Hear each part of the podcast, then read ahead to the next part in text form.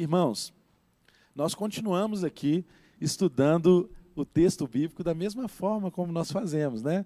Só que hoje em dose tripla aqui, né? Nós temos aqui os três que costumeiramente pregam aqui na nossa igreja, eu, Bruno e Miriam. Nós na igreja Lagoinha Mineirão temos por hábito revezar o púlpito, não é mesmo? Isso tem sido um privilégio tão grande, porque nós somos abençoados por dons que Deus derramou na vida de cada um desses irmãos, como tantos outros que nos servem aqui.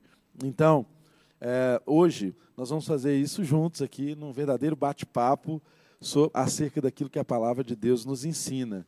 E você que está conosco aqui já sabe, mas eu digo isso principalmente para aqueles que estão nos acompanhando pela primeira vez. Nós estudamos na nossa igreja o texto bíblico de forma expositiva.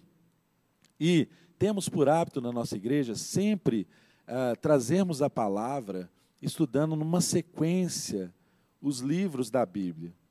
E temos tido nesse tempo o privilégio, já faz alguns meses até, nós temos tido o privilégio de aprendermos tanto, mas temos aprendido tanto e sendo ministrado tanto através da carta de Paulo aos Romanos.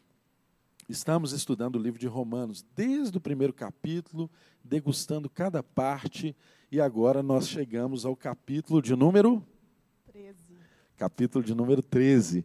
E aqui nós estamos os três aqui para compartilhar com os irmãos acerca daquilo que a palavra de Deus nos ensina no livro de Romanos, capítulo de número 13. Então, aí na sua casa, pegue aí a sua Bíblia ou abra no seu aplicativo e acompanhe a leitura do texto que nós vamos estudar aqui hoje, que é o capítulo de número 13, iniciando o capítulo de número 13. Eu vou pedir ao pastor Bruno para fazer a leitura do texto para nós. Amém. Posso só dar um fazer um comentáriozinho antes, Claro, pastor? lógico. Porque essa semana, um, um, dia lá em casa, a minha esposa Rita, ela foi fazer uma atividade da escola com a Elisa. E aí a escola mandou as atividades, a Rita falou: "Agora nós vamos fazer a atividade. Aí ela falou assim: espera só um minutinho. Ela correu lá no quarto, ficou lá uns cinco minutos, daqui a pouco ela volta, de uniforme e carregando a mochilinha dela.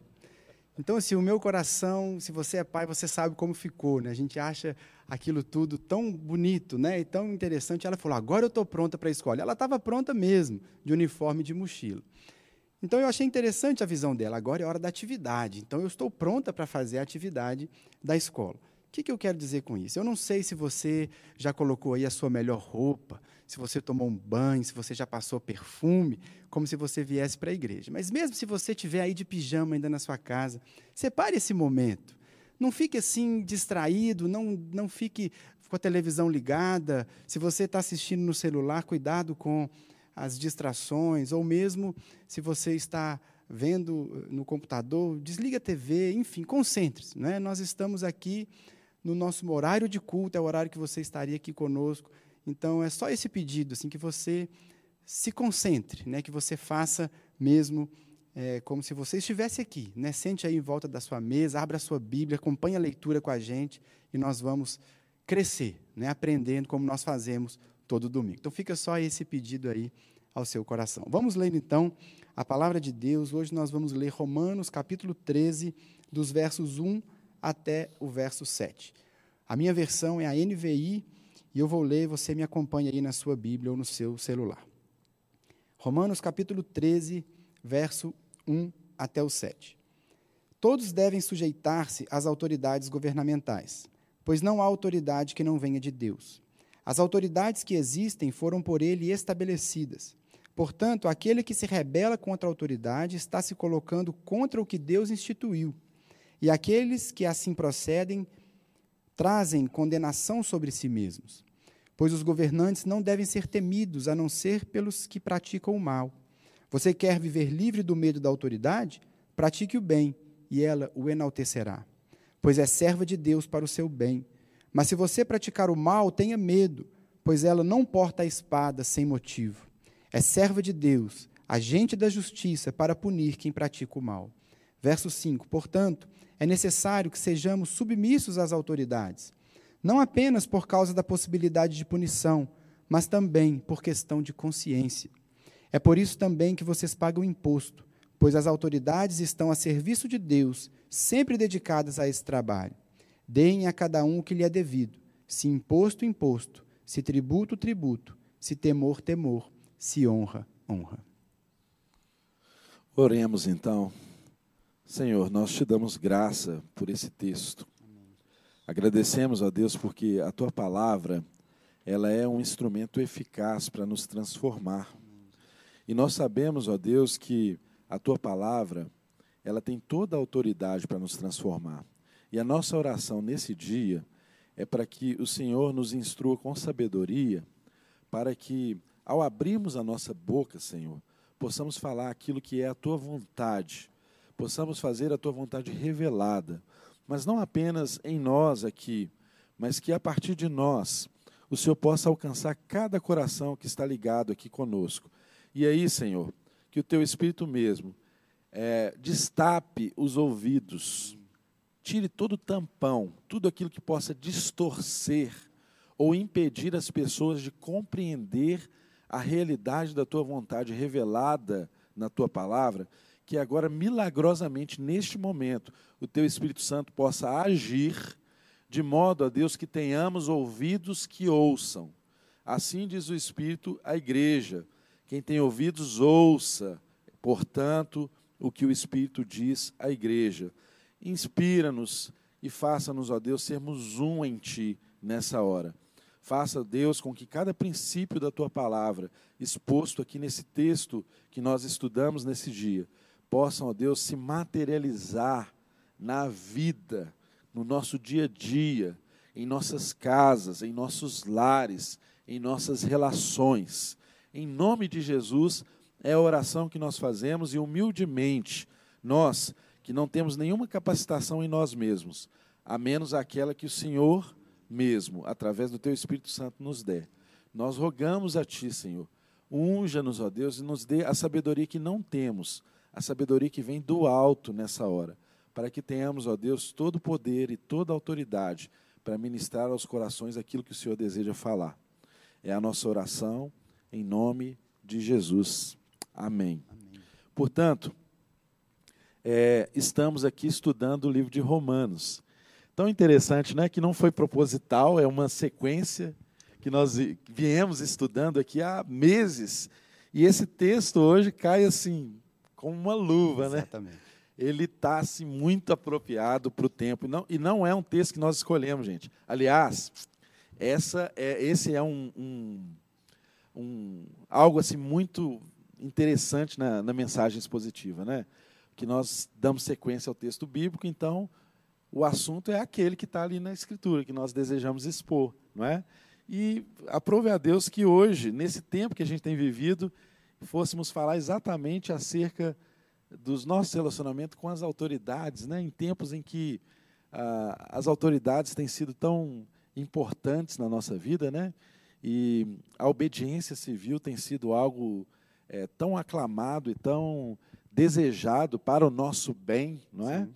Então, esse é um texto que vem no momento apropriado. Então, fique ligado, preste bastante atenção, mas saiba de início que nenhum texto bíblico nós podemos estudá-lo fora do seu contexto.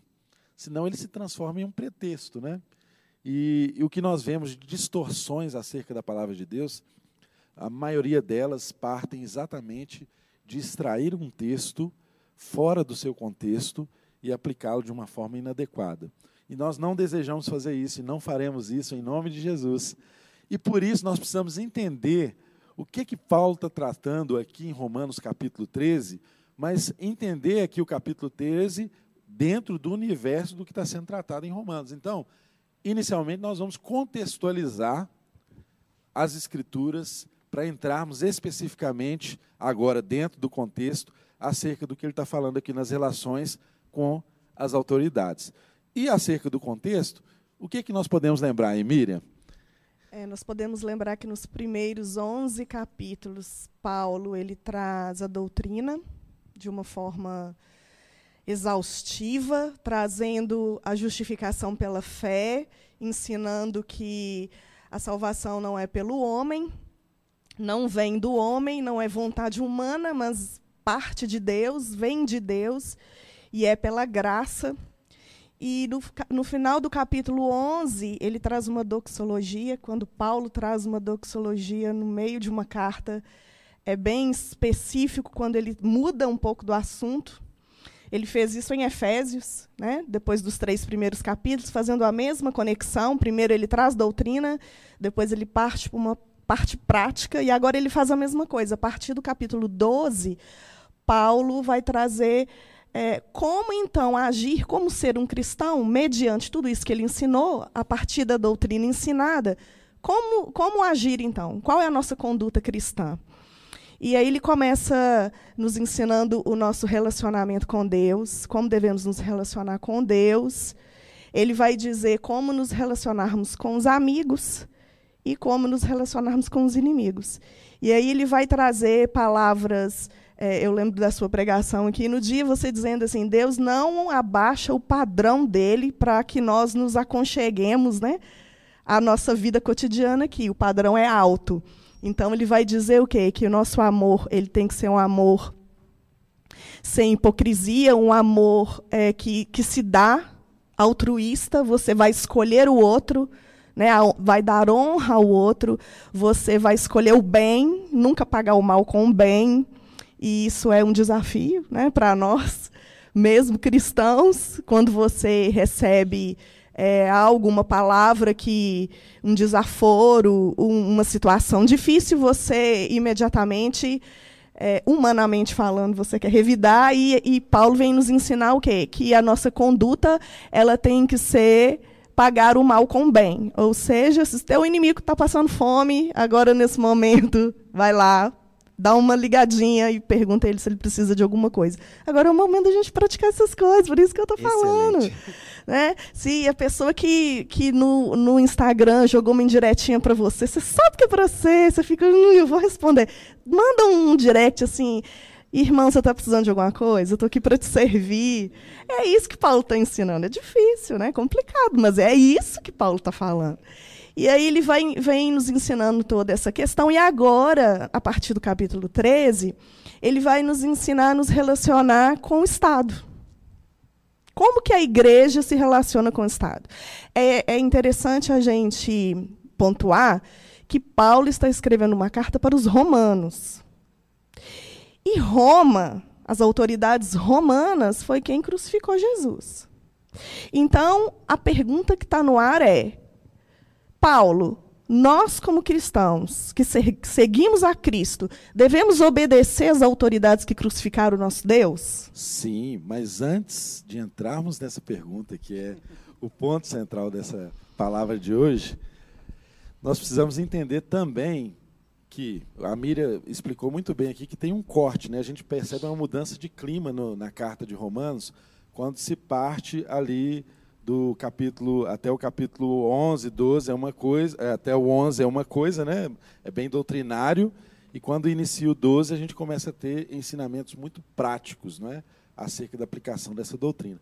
Mas qual, quais doutrinas principais, assim, Pastor Bruno, que você lembra que do 1 ao 11 Paulo tratou assim, colocou no campo para as pessoas compreenderem é, melhor as suas práticas a partir do que ele ensina agora do 12 em diante e no 13, como é o caso de hoje. É tão interessante né, que algumas pessoas chamam a carta aos Romanos de o Evangelho segundo Paulo. Né? Aqui o apóstolo Paulo ele tem a oportunidade de explicar com muita profundidade, com muitos detalhes, a mensagem do Evangelho. Então, ele começa a carta mostrando que judeus, gentios, toda a humanidade está diante de Deus numa situação de condenação. Todos nós pecamos, lá no capítulo 3, eu não vou lembrar o verso, mas ele diz: todos pecaram e estão destituídos da glória de Deus. Paulo nos mostra que as nossas boas obras nunca vão nos proporcionar mérito diante de Deus. Aquilo que a gente faça não tem a capacidade de nos elevar a uma condição de sermos aceitos por Deus, de alcançarmos o favor de Deus por aquilo que a gente faz. Então Paulo ele começa mostrando isso, fala: não importa se você é judeu, não importa se você é gentio, não importa a sua família, não importa se você nasceu numa família de judeus, numa família de crente, numa família de cristão. Você estava destituído da graça de Deus, da glória de Deus. E só o Evangelho só a graça de Deus é que pode nos trazer de volta para esse relacionamento. Então, Paulo nos mostra, a partir do capítulo 4, como que o Evangelho, Jesus, o próprio Deus que se torna homem, ele assume o nosso lugar, pagando preço pelo nosso pecado. Aquilo que nós não poderíamos fazer, ele vem, ele faz e cumpre a nosso favor. Então, o único caminho, Paulo deixa isso muito claro aqui, o único caminho para voltarmos a Deus, para termos comunhão com Ele, é o sacrifício de Cristo na cruz. Não é o nosso mérito, porque um dia todos nós chegaremos diante de Deus de mãos vazias. A gente não vai ter nada para mostrar. Né? A nossa justiça é como um trapo imundo diante de Deus, não tem valor algum, não tem mérito algum. Mas Ele fez o que era possível. Então é esse sacrifício substitutivo de Cristo por nós que nos permite o acesso a Deus. Então Paulo vai nos mostrar, a partir dessa realidade, como que ele nos salvou, como que a iniciativa foi dele, ele veio, ele nos buscou, ele pagou o preço e essa salvação nós simplesmente recebemos pela fé. É de graça. Você não precisa fazer nada, ele já fez tudo. Você apenas recebe pela fé. A partir disso, então, Paulo vai nos mostrando que nós estamos seguros nele, que nada pode nos separar desse amor, aquilo que Deus fez por nós. O lugar onde nós estamos nele é um lugar que ninguém jamais vai poder nos separar. Então, ele nos traz todo esse conhecimento, né, toda essa doutrina, todos esses princípios, e vai estabelecer, então, essa realidade na vida do cristão. E a partir disso, então, ele vai, depois de trabalhar durante 11 capítulos, como a Miriam falou, sobre misericórdia, sobre o que Deus fez, o mérito é dele, nada é nosso, ele vai nos ensinar, a partir do capítulo 12 até o 15, que isso tem que gerar no nosso coração uma gratidão. Porque nós não fazemos coisas, nós não abençoamos quem nos persegue, nós não servimos os nossos inimigos para a gente alcançar o favor de Deus. Mas o nosso coração ele é tão grato a Deus, a mensagem do Evangelho nos alcançou de tal forma que hoje nós podemos fazer tudo isso porque nós somos gratos. O mesmo amor que nos alcançou de graça, sem mérito, sem merecimento algum, esse mesmo amor nos enche e nos leva a fazer o mesmo pelo próximo. Então, Paulo, a partir do 12, ele vai fazer exatamente isso, como a Miriam falou muito bem. Como que isso vai refletir na sua vida? Como que isso vai refletir na sua caminhada? Porque a caminhada do cristão é diferente, como a mensagem do pastor Silvio, se eu não me engano, foi na semana passada. Deus não abaixa o padrão. Você que tem que entender o seu lugar, entender o seu papel, o que Cristo fez por você e pelas misericórdias de Deus, a sua vida é completamente transformada. E aí entra nisso que a Miriam falou, não é? muda a sua forma de se relacionar com Deus, com seus amigos, com seus irmãos e até mesmo com seus inimigos. E agora, com o Estado.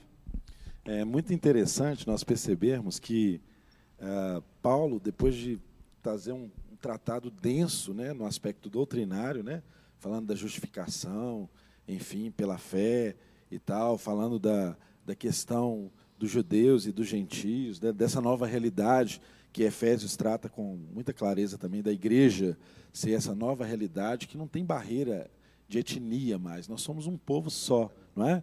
Depois de Paulo tratar de coisas espinhosas, né, ali na, no, no texto de Romanos, ele começa agora com aspectos mais práticos. E é tão interessante nós sempre lembrarmos isso, não é? O apóstolo Paulo, ele sempre aliava a doutrina, né? A doutrina ao dever. Então, sempre que nós estudarmos a palavra de Deus, nós temos que sempre pensar nisso. A doutrina, ela tem que ser aplicada na vida. Essa era uma preocupação que o apóstolo Paulo tinha e deixa estampada aqui. Ele reforçou doutrinariamente e agora ele fala de aplicações a partir dessa doutrina que ele ensinou. Agora, falar em aplicações, é, é tão interessante nós pensarmos que o propósito de Deus para a humanidade não é meramente de salvar né, as pessoas, porque se fosse só salvação, é, seria muito mais óbvio Deus, Deus salvar alguém e, e, e, arrebatar essa pessoa imediatamente, né? Salvação com arrebatamento súbito, não é? E por que que uma vez salvos nós não somos arrebatados imediatamente, né? Deus não nos leva imediatamente? É porque há um propósito, há um tipo de vida que Deus deseja que a gente externe aqui na terra, né? Há um propósito com as nossas vidas. Então, é um caminho, isso é um caminho.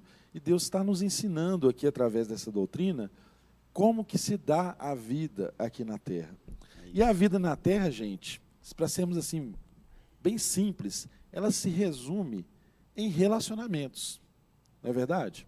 Deus se é resume- relacional, né? Deus é relacional, então ele, ele faz repercutir o seu aspecto relacional no ser humano, porque nós somos feitos à imagem e semelhança de Deus. Então, Deus, nosso Deus, o Deus que nós cremos, não é um Deus que está à parte, que está isolado do sofrimento, que está num lugar que não sofre conosco. Nosso Deus é, como nós oramos no início aqui, nosso Deus é Emanuel, é Deus conosco.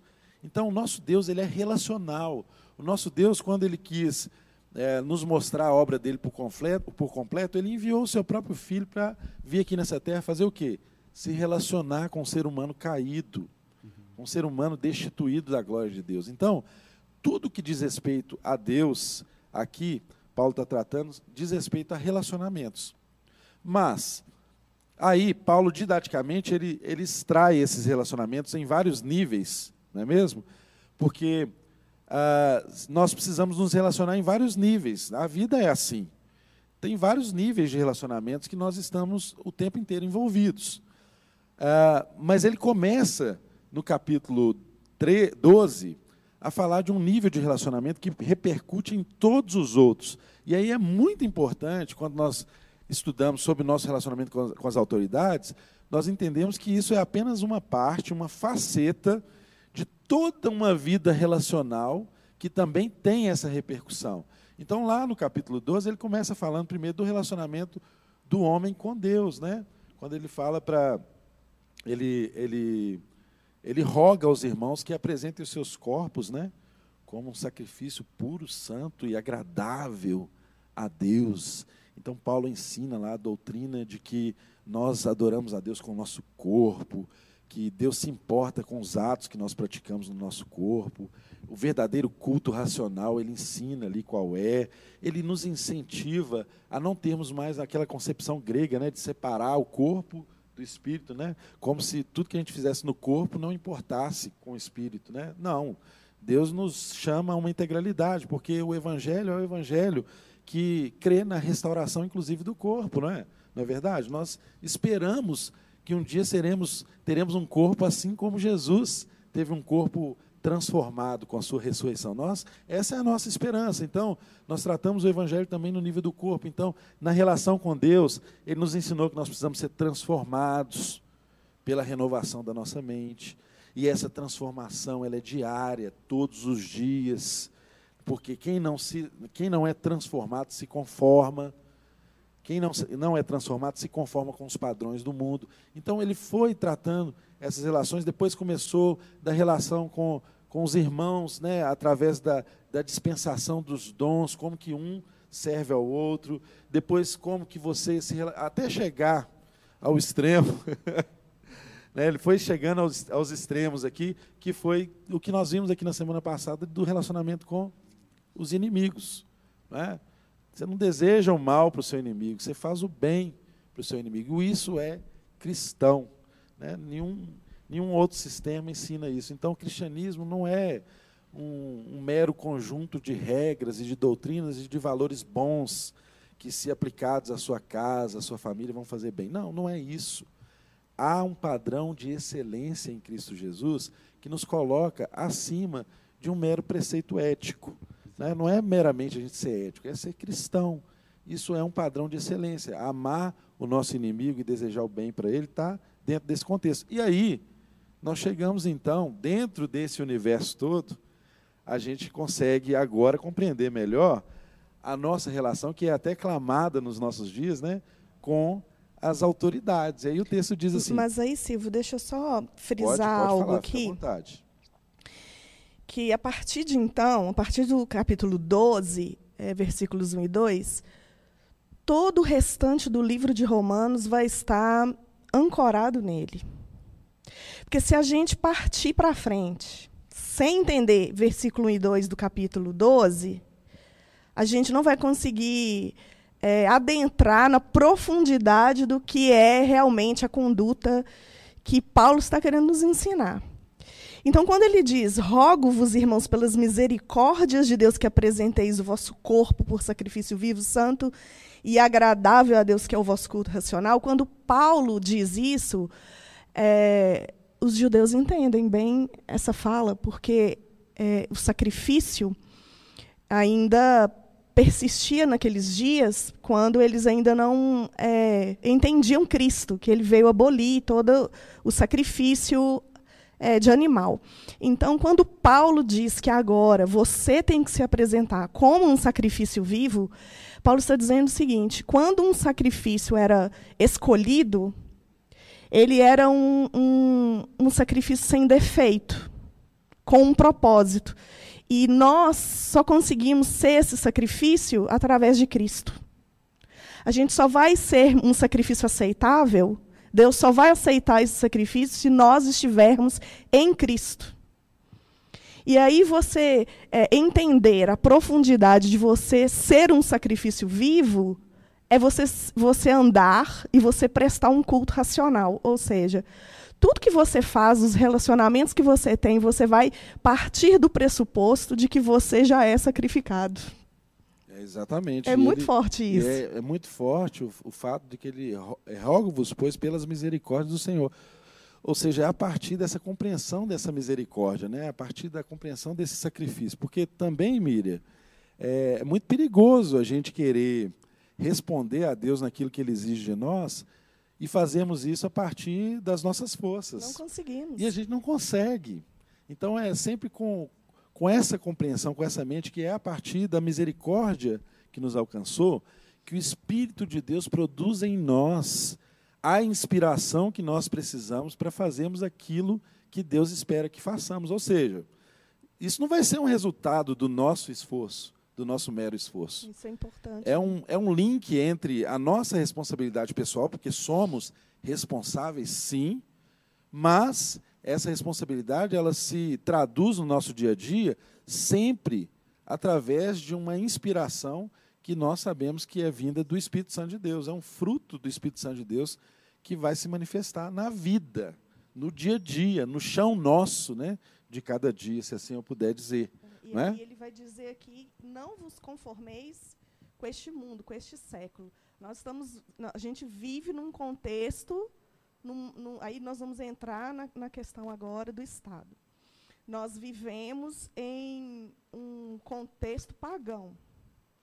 E aí o que, que nós, nós vamos entender com isso? Nós temos que ir com a maré, com, com, com a maioria, o que a maioria faz, o que a, mari- a maioria decide, o que a maioria é, entende do que é bom, o que é certo, não. Você, você tem que transformar, renovar a sua mente. Então, é, um, é uma constante.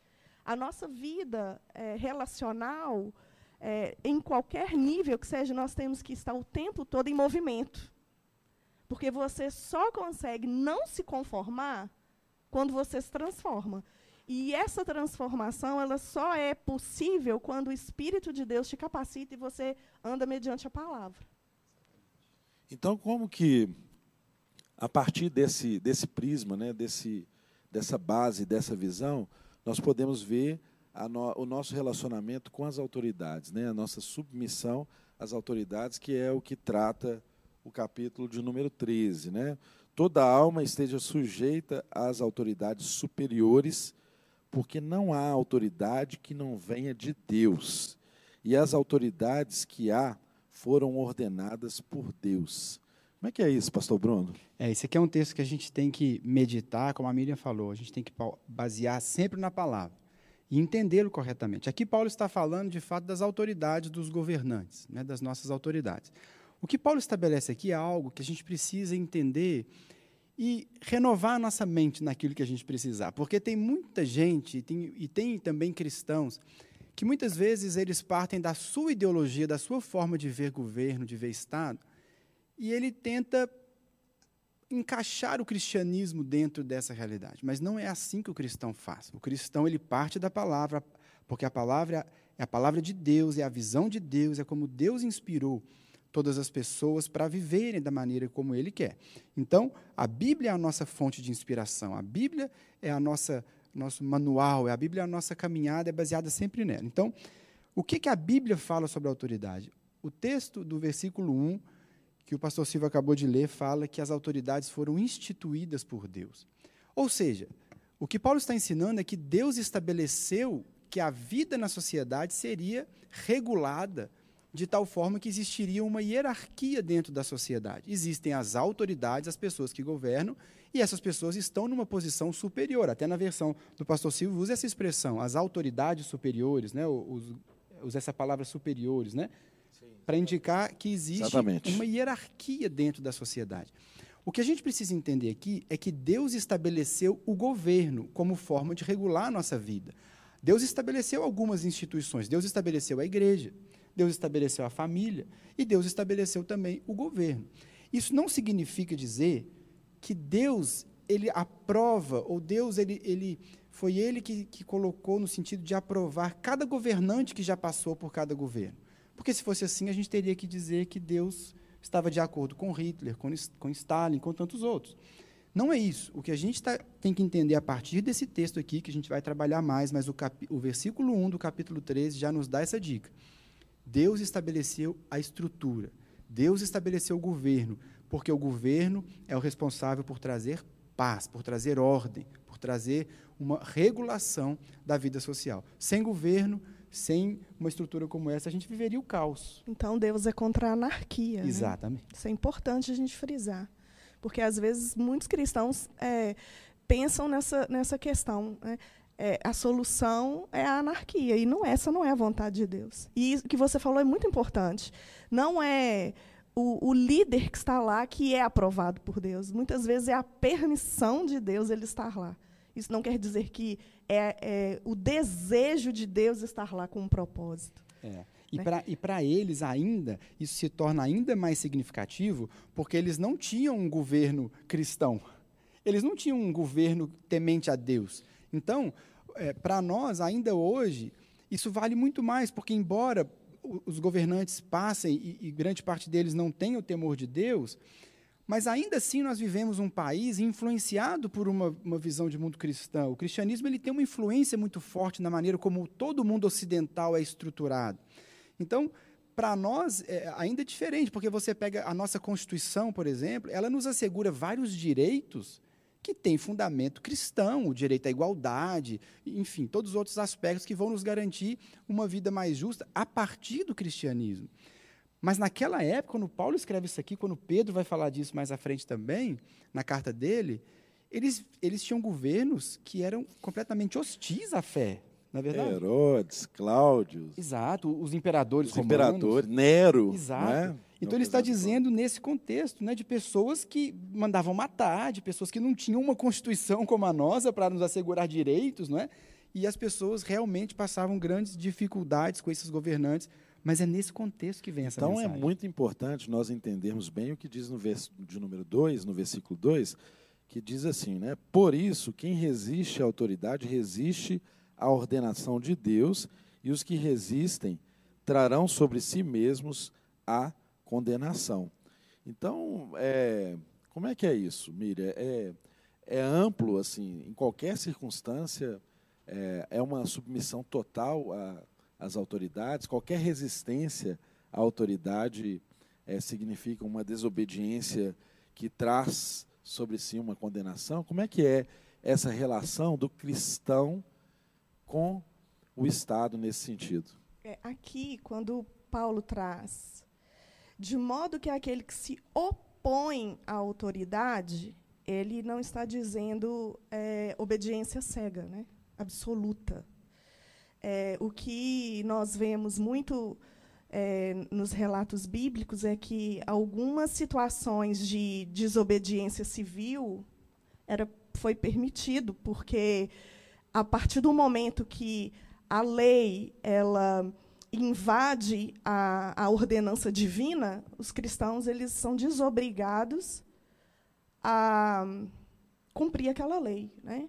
E Tim Keller, eu vou ler uma frase aqui do Tim, que ele diz assim: ó, se o Estado ordena o que Deus proíbe, ou se o Estado proíbe o que Deus ordena, a desobediência civil é um dever cristão. Então, o Estado ele não tem é, essa amplitude que você perguntou agora. Nós devemos respeito às autoridades. Inclusive, quando havia desobediência é, bíblica. Vou dar um exemplo aqui. Mesaque, Sadraque, Abidinego, quando o rei é, mandou erguer um, um, um, uma imagem e adorar. E eles não foram, mas em momento algum você vê o relato de, de desordem, eles, eles fazendo alguma desordem, eles fazendo algum protesto, algum desrespeito, no sentido assim. E eles se submetem à lei do Estado. Qual que era a lei? Que eles fossem para a fornalha. E eles vão. E eles dizem: se Deus quiser nos livrar, Ele vai nos livrar. Agora, se não, ó rei, fique sabendo que Ele continua sendo Deus.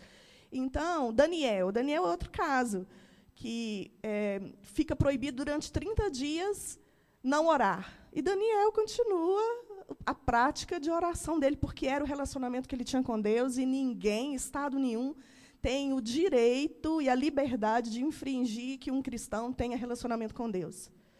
É, o Estado pode fechar a igreja? Se fizer uma lei, pode, mas ela não pode proibir, que você o adore em casa, como nós estamos fazendo agora. E aí, Daniel, o que acontece com ele? É jogado na cova dos leões. E Daniel você não vê desrespeitando. Quando o, o rei chega, Daniel, você está vivo? Aqui, ó rei, vive o rei eternamente. Ele sauda o rei, né? saúda o rei.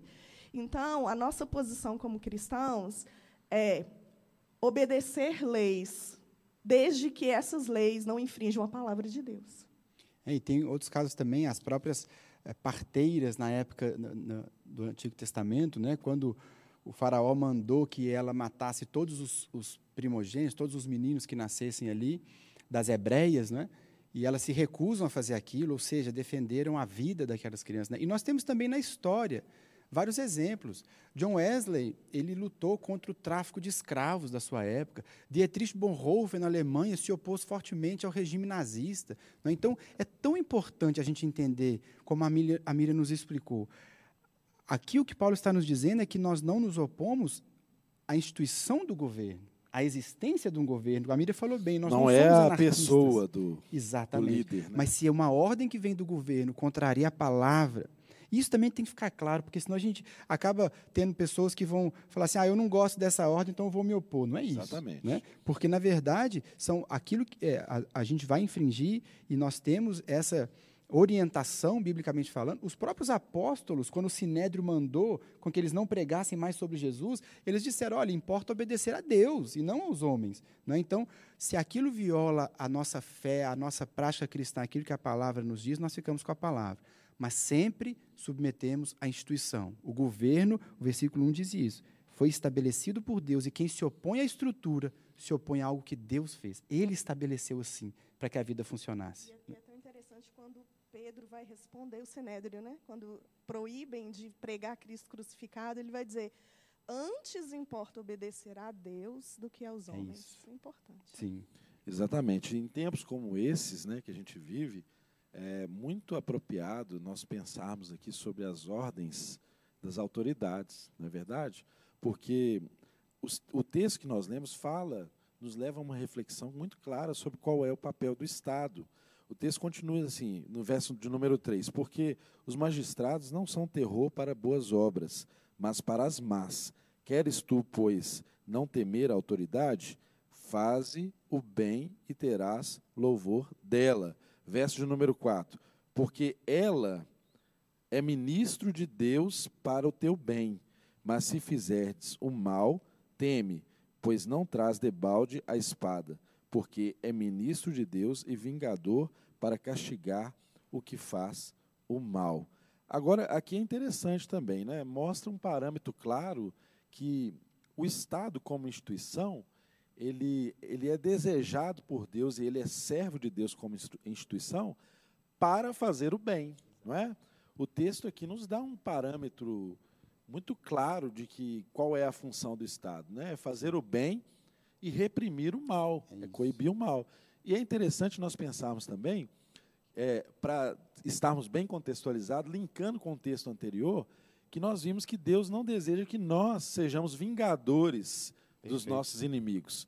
Deus não, não deseja e não nos incentiva a usar de vingança. Nós não podemos fazer justiça com nossas próprias mãos, não é? E nessa mesma medida, o Estado tem a prerrogativa de exercer a justiça, né? E, de alguma forma, é o próprio Deus outorgando essa autoridade ao Estado e o Estado pune aquilo que é mal. É claro que você pode pensar assim, nem sempre o Estado age com justiça, não é? Nós temos muitos casos de erro do judiciário. Né? Os juízes julgam, os juízes erram, são seres humanos. Eles julgam conforme o conjunto das provas, mas nem sempre trazem o juízo certo. E é importante nós lembrarmos que um dia todos seremos submetidos a um mesmo juízo. Mas enquanto esse juízo final, que é uma certeza que nós temos, que vai alcançar todos, um dia todos os joelhos vão se dobrar. Um dia toda língua terá que confessar que Jesus Cristo é Senhor. E essa convicção vai ser é, notória, não é? é? Seja por um desejo voluntário ou não, mas vai ser tão patente o senhorio dele que essa confissão vai partir por todos os lados, em todo o universo. Né? Vai confessar isso, porque nós cremos mesmo que todas as coisas convergem a Cristo. Mas, enquanto esse juízo de Deus não chegou, Deus usa a instituição Estado para exercer algum nível de juízo. E nós precisamos ter essa compreensão clara. Então, o Estado ele está pautado dentro de parâmetros. O Estado, como instituição, ele é para fazer o bem e para coibir o mal. E, e é por lado, isso que não é um poder ilimitado, não é, ver, não é verdade? E, por outro lado, nós temos o nosso dever como cidadãos, né? Exato. que é, é obedecer às leis, desde que não infrinja a palavra. E isso vai entrar o quê? Vamos entrar num, no ângulo mais prático pagar impostos, é, obedecer leis simples. Vamos falar uma coisa que nós estamos vivendo hoje. Há um, uma, uma orientação governamental para não sair às ruas. E se você sai à rua sem necessidade, está infringindo. Né? Você está indo contra uma, uma informação importante que o governo colocou mediante a nós. Então, é um cuidado deles. Eu vejo que essa ordem, essa. Eu não sei se é, é ordem mesmo, é uma ordem. Sim, sim, é uma ordem. É, ela, é porque gente, às vezes a gente fica assim, né, precisa de ordem para as pessoas é. obedecer uma coisa dessas. É, é, é, questão de bom senso. Mas é, eu vejo que o que às vezes a gente vai ter que colocar na balança é o que, que, o que, que é mais importante para você agora? O que, que é prioridade para você agora? São os seus negócios? São o que você está perdendo as vendas lá fora? É, as, que, as coisas que você deixa de fazer, de ganhar? Ou você está se guardando em casa, se você pode, porque tem muitos empregos, por exemplo, pessoal da saúde, é, pessoal que trabalha com limpeza urbana, tem pessoas que não podem ficar em casa. Isso é uma outra questão. Agora, as pessoas que podem escolher ficar em casa, o patrão já liberou e a pessoa não tem essa noção, eu, eu vejo que é uma quebra de, de obediência, porque a, a, o, o Estado está fazendo com que? Protegendo você. Então, essa autoridade exercida pelo Estado, isso influencia até na forma como nós estamos cultuando aqui hoje, Sim, não é verdade? É verdade. Mas nós entendemos que ela é para o bem não é? é para o bem da coletividade, era para o bem das pessoas, para evitar a disseminação, essa contaminação geral, que há uma preocupação grande se o sistema de saúde nosso é, suportaria. Aliás, certamente não suportaria, né? Uhum. Então, assim, é um cuidado necessário, é o Estado agindo para o bem. Então, é, isso não tem nada a ver com a limitação da nossa expressão de religiosidade, isso não tem nada a ver. No meu ponto de vista, se vocês podem falar, se, né, é, não tem nada a ver com limitar o nosso direito de, de, de religião, né, de expressar a nossa religião. É, é, claro que o nosso culto, da forma tradicional, sofre uma limitação. Nós, nesse momento, teríamos aqui um auditório lotado de pessoas, um monte de gente se abraçando, se tocando, se encostando. E isso não seria, na circunstância atual, um bem para as pessoas. Né? E o chamado nosso. Isso seria religiosidade. Isso seria né? religiosidade. A gente está aqui exatamente para falar, não, tem o direito de, de culto e tal. Nessas circunstâncias, olha, o que o Estado fez não está limitando a gente de cultuar a Deus. Uhum. Não é verdade? Penso eu dessa forma. Nós estamos aqui cultuando a Deus. Você está aí na sua casa, com a sua família, a gente está aqui. E o culto está acontecendo, né? Nós não estamos presos a lugares, nós não somos mais aquela categoria de gente que pergunta onde que deve se adorar se é em Jerusalém ou se é se é no, no monte, né? Ou, não, é, não é a dúvida mais da mulher samaritana, não é? é, é os verdadeiros adoradores o adoram em espírito e em verdade, e essa é uma realidade nossa. Então, essa limitação, é importante a gente falar disso, é uma limitação para o bem. É isso. Para o bem. É, e é interessante, pastor, que aqui esse versículo 4, ele fala assim: pois a autoridade é serva de Deus. Essa palavra serva é a palavra diácono. Então significa aquele que serve. Não é? O governo ele, ele foi instituído para o nosso bem, para a nossa segurança, para a nossa proteção. Então, quando nós nos submetemos, nós estamos colaborando com a maneira como Deus estabeleceu que as coisas funcionassem. Né? Porque quando nós nos opomos a isso, além de darmos um mau testemunho, a gente está indo contra uma, uma maneira de organizar a vida em sociedade. Se o governo, e nós precisamos, vamos falar disso daqui a pouco, precisamos confiar, precisamos respeitar. Se o governo entendeu que essa é a forma como nós vamos cuidar desse problema que está aí, é a forma que o cristão tem que cuidar. Nós precisamos nos destacar também dessa forma, né? dar esse testemunho. E frisando ainda mais o que você disse, a palavra diácono aí é usada como estado, né, como servo de Deus, né, que de fato é. Essa palavra diácono é a mesma usada para qualquer dom ministerial. Exatamente. Não é? O diácono então, na igreja é o mesmo diácono. Né? Exatamente. Então, hoje, um servidor público, você que está nos abençoando, que está lá no hospital trabalhando, você da área da limpeza, os profissionais da segurança pública, todos eles são diáconos. Todos eles são diáconos, todos Exatamente. eles são servos de Deus nesse momento. Né? É até interessante porque ah, no Estado, né, o, o trabalhador do Estado, é o nome técnico dele é exatamente qual? O servidor. Servidor público. É, servidor do público, né? Servidor do público. Então, é exatamente esse o sentido. São servos, as autoridades são servas. E essa deve ser a consciência de cada um de nós que nos submetemos a essas autoridades como servas de Deus, como também deve ser essa a consciência norteadora das autoridades que exercem um poder que não é delas, Exatamente. naturalmente. É um poder que foi outorgado por Deus. Vocês, autoridades, nós abençoamos vocês, porque cremos que o próprio Deus inspirou e instituiu vocês como autoridades sobre nossas vidas para nos abençoar. Sejam abençoados. Creiam vocês ou não, na fé cristã como nós cremos. Exatamente. Mas nós temos a convicção de que Deus inspira um juiz, que Deus inspira um governante, Deus inspira as autoridades sanitárias, todos que estão envolvidos, as autoridades científicas, né? os pesquisadores Perfeito. estão trabalhando incessantemente nesse momento para descobrir uma vacina. Nós abençoamos essas pessoas e cremos que elas são inspiração de Deus para abençoar as nossas vidas. Sim. É, exatamente. E eu acho que é importante aqui a gente puxar um gancho também numa fala sua, que o Estado ele tem o seu papel. A gente precisa desenvolver, como falamos no início, uma mentalidade cristã a respeito do Estado. Então, aqui, Paulo está nos mostrando isso. O Estado é uma instituição que foi criada por Deus para cuidar da nossa vida, para buscar o nosso bem. Então, o Estado, por um lado, ele não pode ser um Estado totalitário, o cristão não está de acordo com o Estado totalitário que invade a esfera das famílias, que invade a esfera da igreja.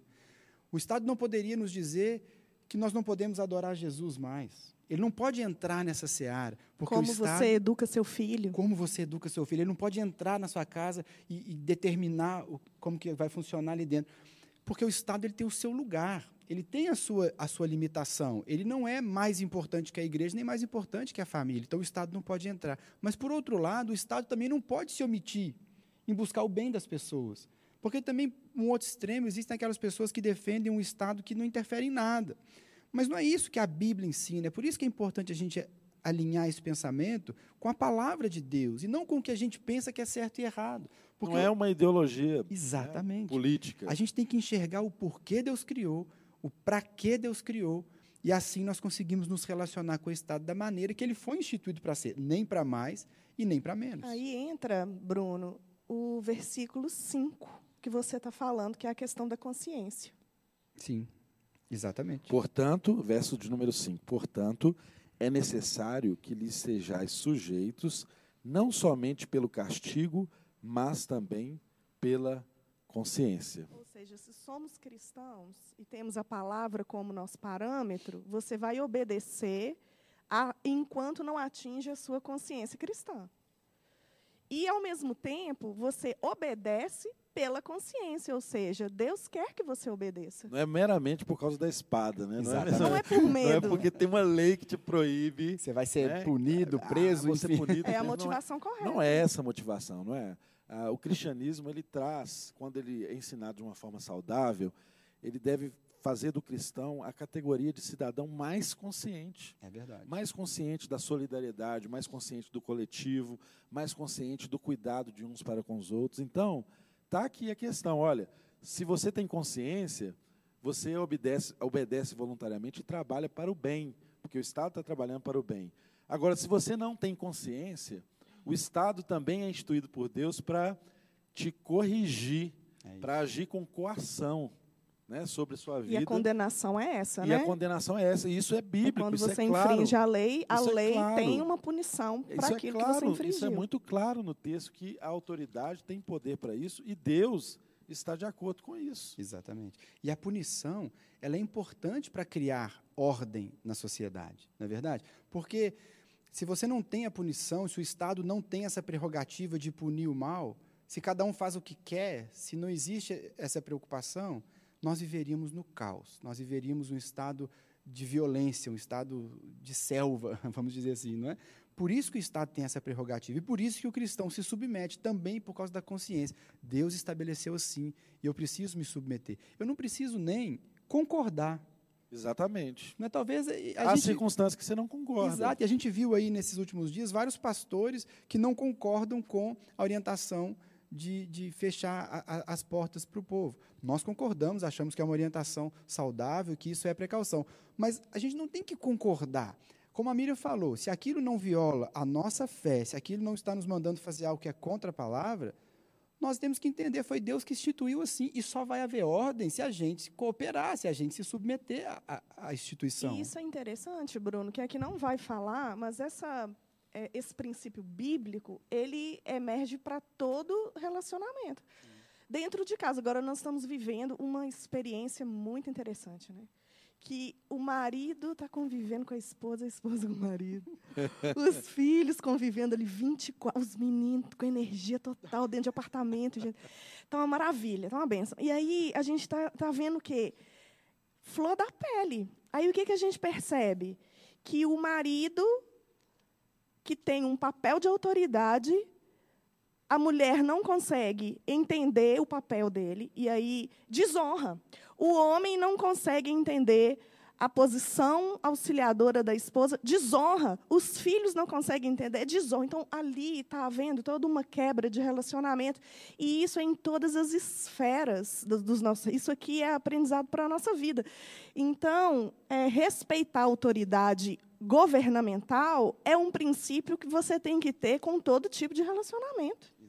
É, se não há um império de respeito, né, mútuo, é, da forma como Deus trabalha aqui, né? Se, se nós temos um problema no relacionamento com Deus, dificilmente a gente vai ter um bom relacionamento com o próximo. Mais dificilmente ainda a gente vai relacionar bem com o inimigo, nos termos que a palavra nos ensina, e que dirá com o Estado, porque o Estado muitas vezes ele vai aparecer para nós com o seu poder, com a espada, não é mesmo? Nos co coagindo e nos constrangendo a fazer, a limitar um direito individual em favor de um benefício coletivo, não é? É uma limitação. Então, o poder de polícia, né, o chamado poder de polícia, é exatamente isso, né? Temporariamente, eu sei que tem irmãos que estão preocupados por causa da empresa que você tem, que você gere, onde você trabalha. Às vezes você tem um comércio, você depende da venda no seu comércio e tem uma ordem para os comércios não funcionarem. É, N situações, pessoas que estão empreendendo, agora em iniciar um negócio, precisavam movimentar N situações. Mas é tempo da gente pensar que Deus continua cuidando de nós e, de alguma forma, Ele vai prover tudo o que seja necessário para o nosso cuidado. Nós não precisamos é, criar nenhuma situação adversa. Quanto mais obedientes civilmente nós formos nesse, nessa circunstância, maior será o benefício e mais rapidamente nós sairemos, sairemos dessa situação. Então, é tempo da gente ser solidário uns com os outros, Exatamente. é tempo da gente cuidar uns dos outros e de sermos igreja, né, pastor? E de sermos de fato igreja, é o desafio, Agora, né? posso fazer uma pergunta polêmica? Claro. é, é lícito o cristão fazer panelaço contra o governo? Bom, eu entendo que eu entendo que é, é lícito qualquer tipo de protesto contra ações que em que o Estado exceda os limites do seu poder. E aqui é importante a gente entrar num outro aspecto interessante que não diz respeito apenas a um mero panelaço.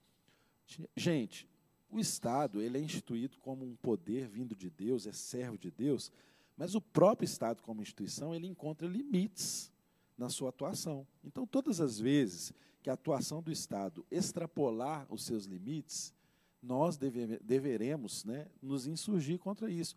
É claro que há um simbolismo num panelaço, né? Sim.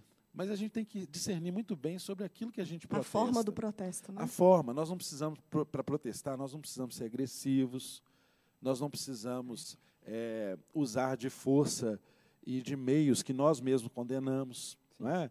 Então, é muito interessante o texto, trazendo aqui para o texto, o texto fala também sobre impostos, né, que é algo polêmico, é algo muito complicado. Né?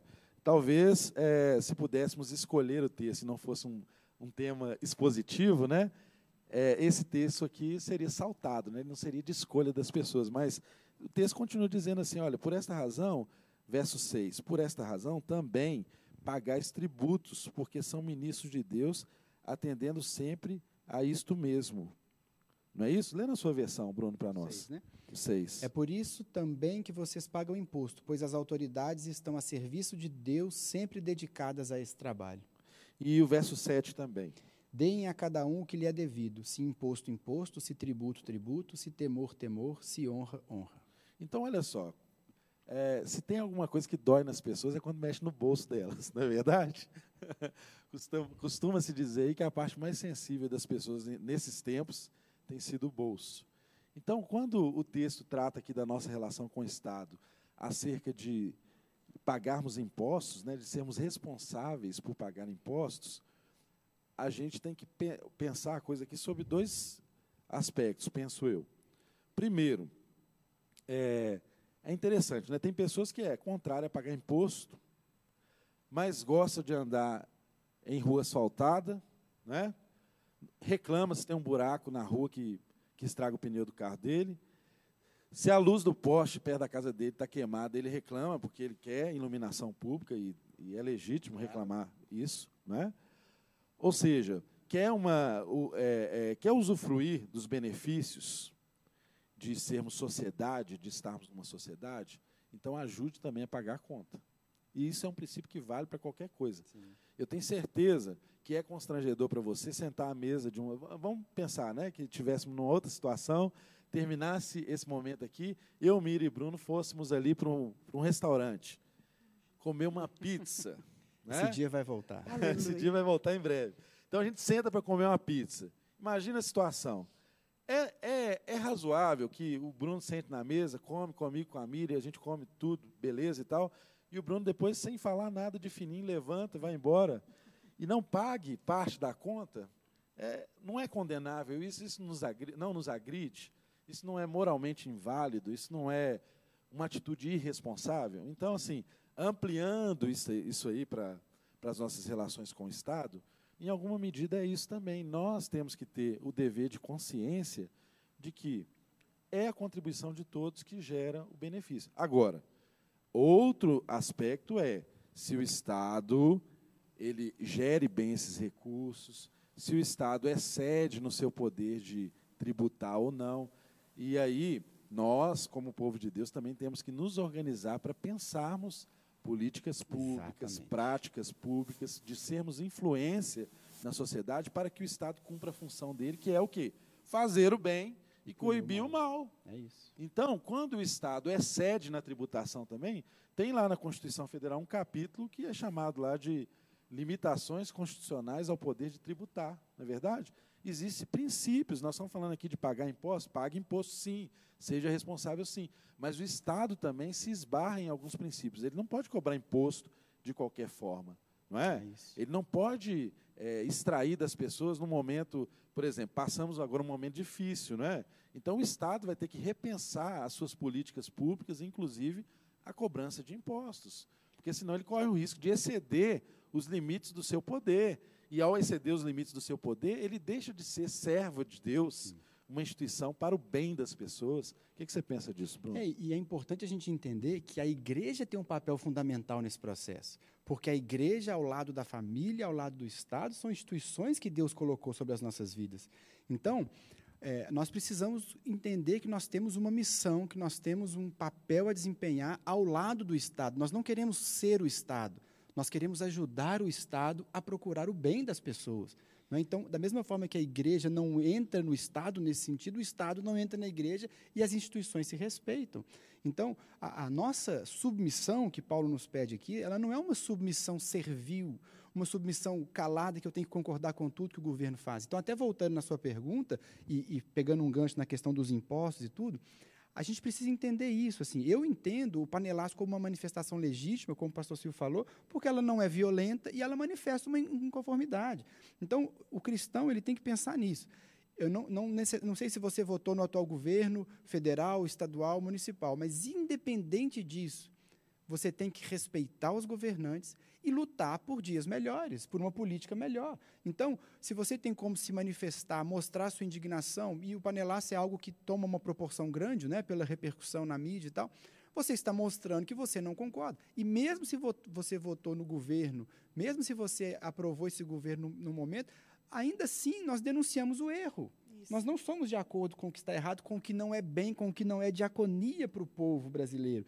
Então, a nossa, é, é, nós, não, nós não podemos admitir um envolvimento violento, é, manifestações violentas nesse sentido, porque isso não faz parte do, do que a Bíblia nos ensina, mas respeitosamente nós podemos nos opor e devemos. A igreja tem essa missão, ao lado do Estado, ajudar o Estado a ser Estado, cumprir o seu papel, combater a corrupção, punir os criminosos e promover o bem do nosso povo. Essa é a missão dele e nós temos que ajudá-lo nesse sentido. Em Jeremias, no capítulo 27, vai relatar que quando o povo de Israel saiu de Israel para o exílio na Babilônia, eles ficaram isolados num lugar e eles não queriam conviver com as pessoas da Babilônia porque eles sabiam que eram um povo pagão.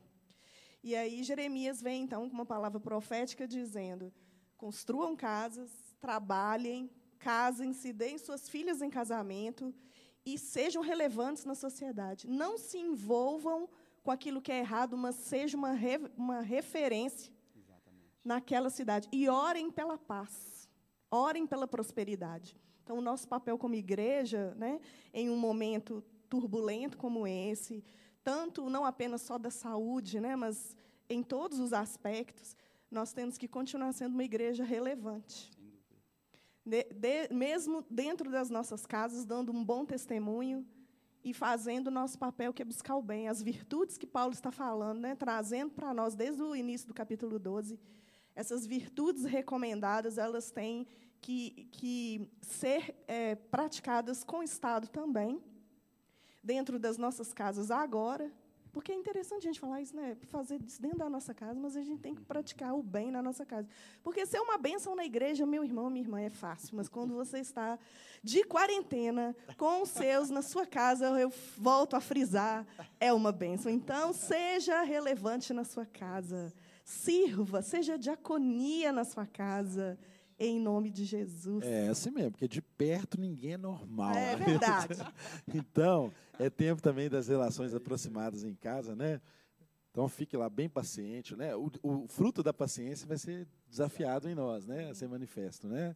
Então, às vezes, o marido e a mulher aí são instrumentos né, de fazer despertar em nós os nossos instintos mais animais, mas, mas cheio de Deus e cheio da presença do Espírito Santo de Deus, o fruto que você vai manifestar é o da paciência, Amém. é o da mansidão, e isso vai gerar aproximação e transformação na sua casa, e isso vai reverberar em toda a sociedade.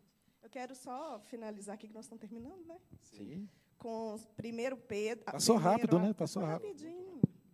1 Pedro, capítulo 2, versículo 13 a 17, vai dizer assim: Sujeitai-vos a toda instituição humana por causa do Senhor, quer seja o rei como soberano, quer as autoridades como enviadas por ele, tanto para castigo dos malfeitores como para louvor dos que praticam o bem.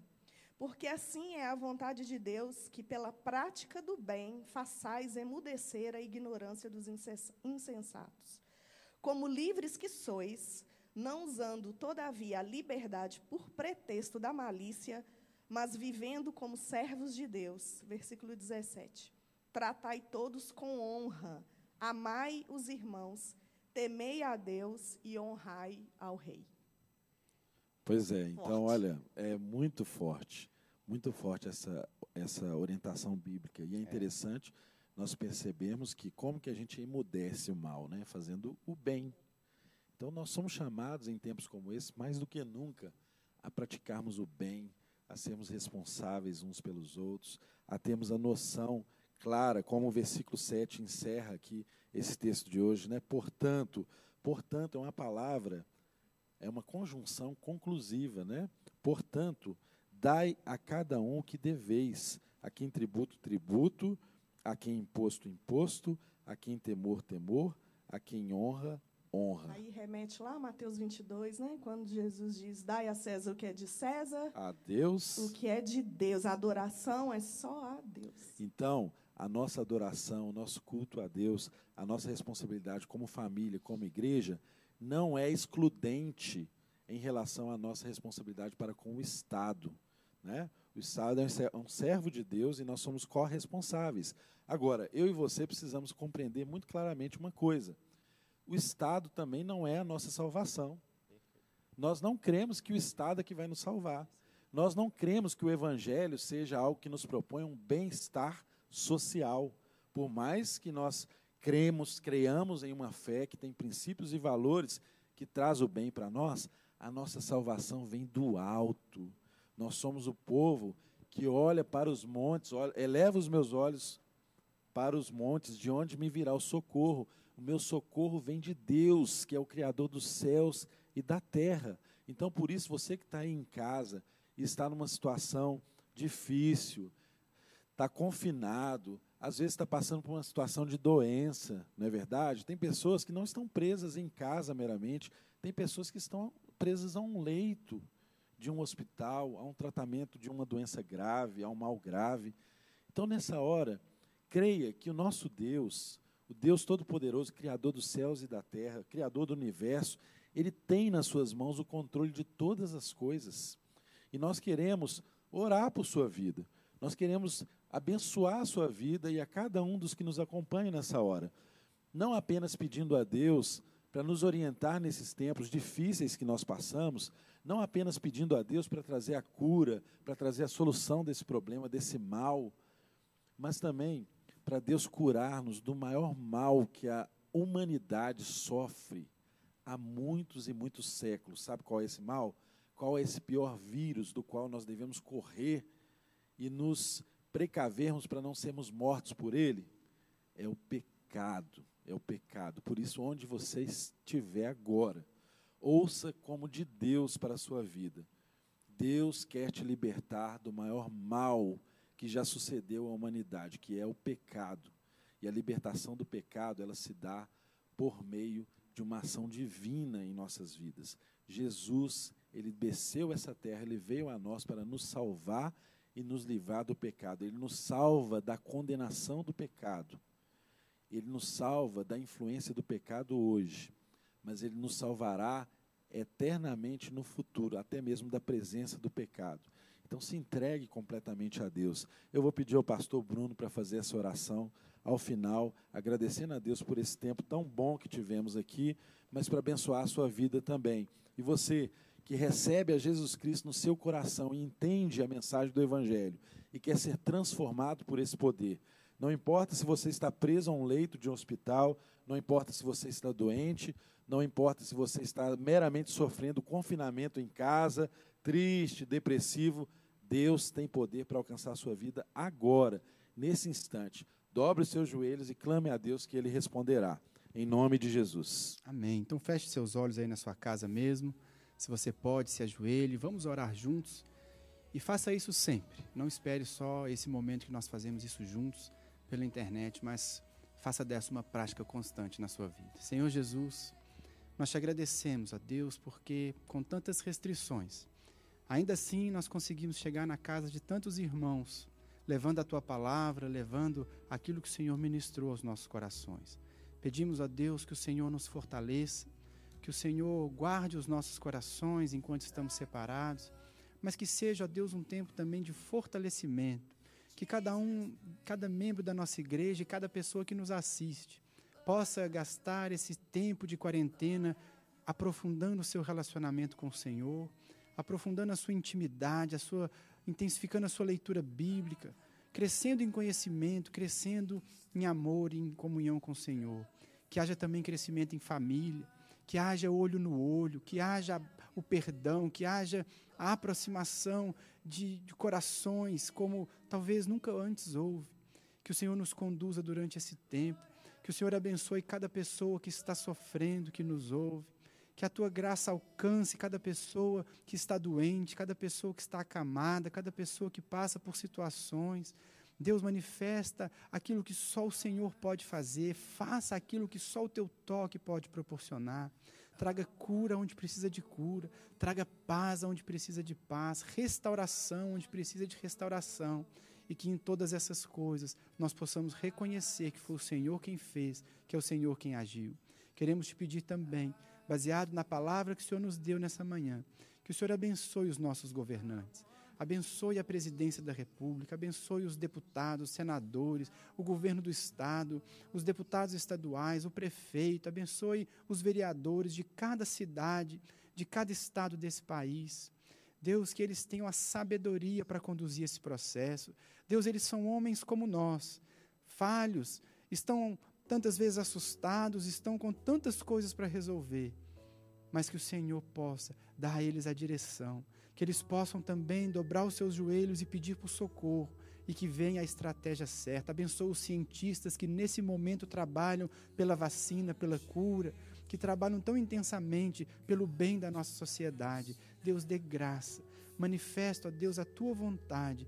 Deus, e que quando essa crise toda passar, nós estejamos mais fortes, nossos olhos estejam colocados no Senhor e que nós possamos viver como nação, como país, um tempo novo, cheio da tua graça, cheio de confiança no Senhor. Seja conosco a tua mão e a tua bênção, é o que nós te pedimos, em nome de Jesus.